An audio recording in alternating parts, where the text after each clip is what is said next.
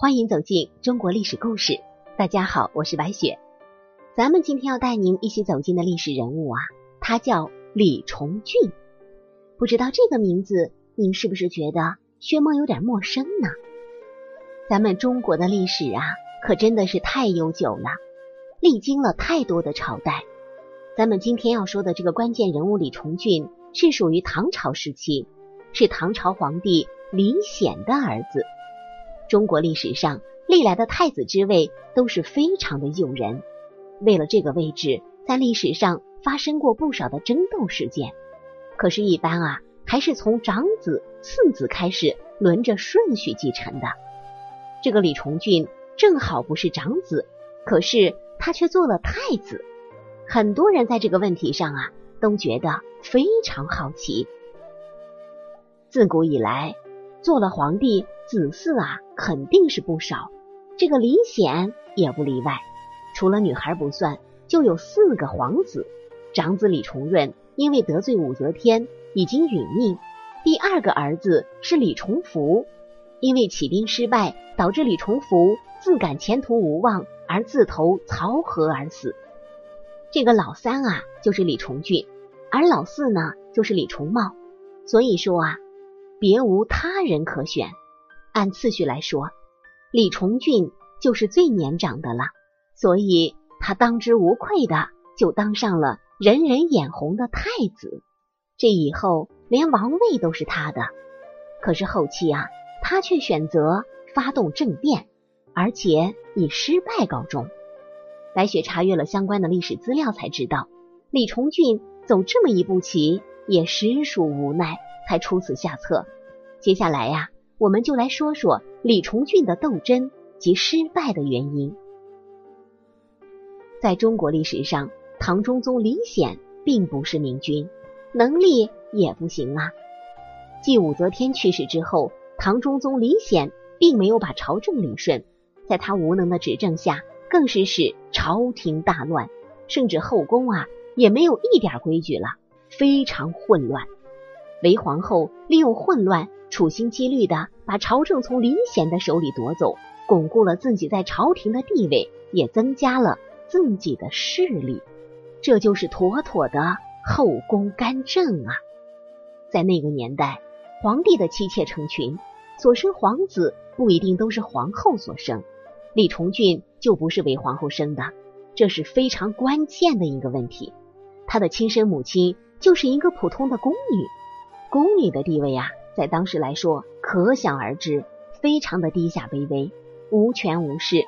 这样来说，对李重俊是非常不利的，而且对他支持看重的人也特别少。相反啊，反对他的人还非常多，其中。就有韦皇后和她的女儿安乐公主，就是因为李重俊是普通的宫女所生，在出身阶层特别被看重的封建社会，这是一个最大的污点。封建社会等级制度在韦皇后的身上表现的那叫一个淋漓尽致。她对李重俊根本就不当一回事儿，她只关心太子之位，觉得呀，出身低微的李重俊不配当太子。这里我们还得特别介绍一下，上面提到的长子李重润就是韦皇后的亲生儿子。他心里啊，还是把自己已经死去的儿子当太子。出于自私，他也不想让别人如愿以偿，心里特别的不平衡，理所当然的就把所有的不满都发泄在了李重俊的身上。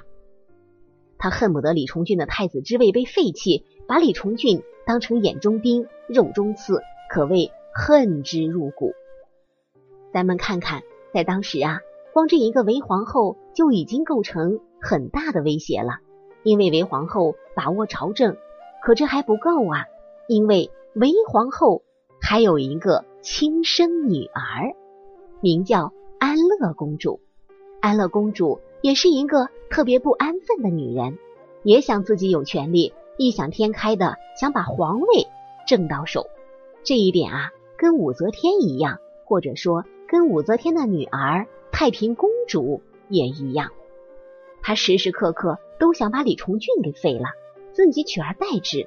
为此啊，她却刻意羞辱李重俊，说李重俊他这样的出身不配当太子，更别说继承王位了，理应由他来做皇位。这个皇位怎么轮也轮不到你李重俊啊！他还肆无忌惮的直接找到自己的父皇李显，说明他的意思，让父皇废掉李重俊。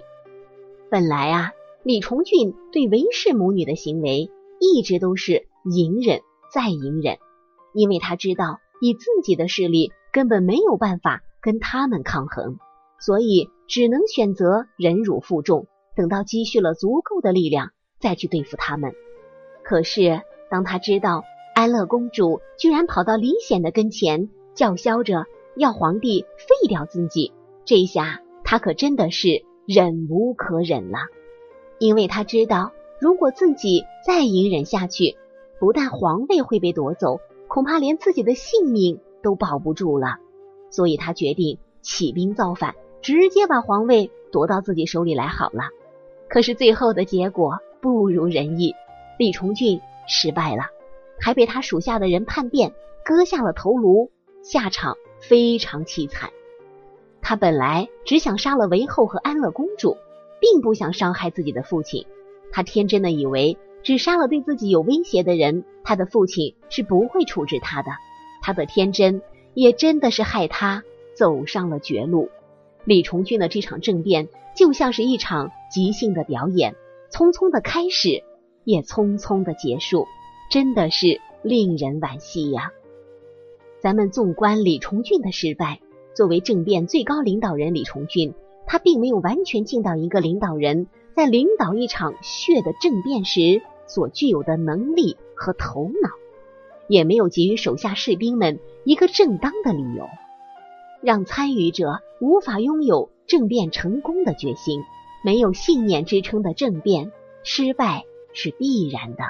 用一道假圣旨是这个计划失败的开始。计划的第二点漏洞就是李重俊没有计算人心。